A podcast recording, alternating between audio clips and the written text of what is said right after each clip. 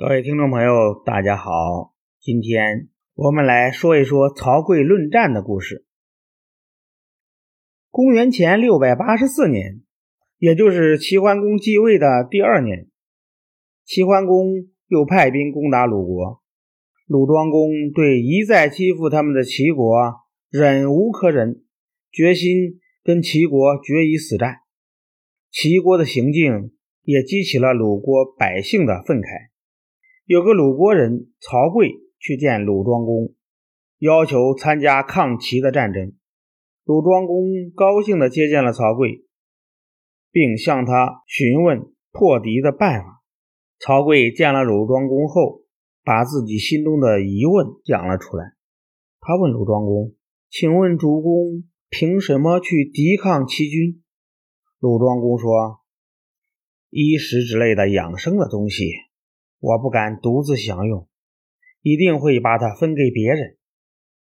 曹刿回答说：“小恩小惠，不能骗及众人，百姓们是不会听从您的。”鲁庄公说：“猪牛羊等祭品，玉和丝织品，我不敢虚报夸大，一定会对神说实话。”曹刿回答说：“小的信用。”不能取得神灵的信任，神是不会保佑您的。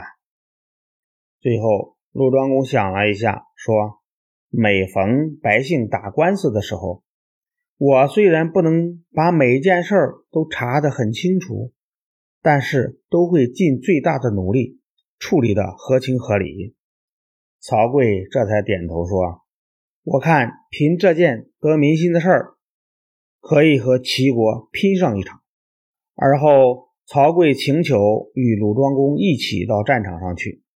看见曹刿胸有成竹的样子，鲁庄公同意了他的请求。于是，两个人坐在一辆兵车上，带领人马出发了。两军在长所列开阵势，齐军凭借人多势众，最先擂响了战鼓，发动进攻。鲁庄公准备马上让士兵反击，曹刿连忙阻止说：“等一下，还不到时候呢。”这时，齐军的第二通战鼓又擂响了。曹刿还是叫鲁庄公按兵不动。鲁军将士看到齐军张牙舞爪的样子，个个摩拳擦掌，焦急地等待主帅的命令。齐军主帅看鲁军站在那儿不动。又下令擂响了第三通鼓，鲁军还是不动。齐军兵士以为鲁军胆怯怕战，耀武扬威地向鲁军冲杀过来。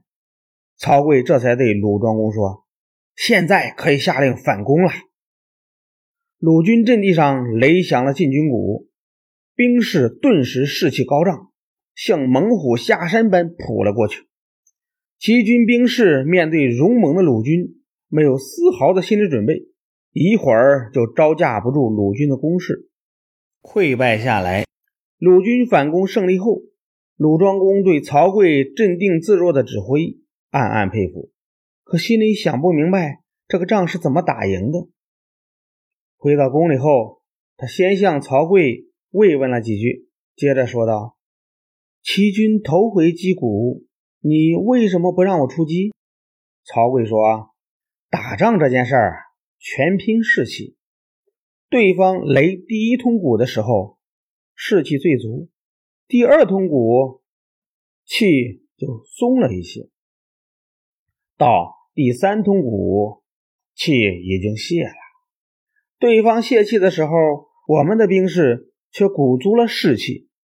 这时我们擂鼓出击，哪有不打赢的道理？鲁庄公。这才品过味来，称赞曹刿的见解高明。在曹刿的指挥下，鲁军鲁军击退了齐军，鲁国也稳定了下来。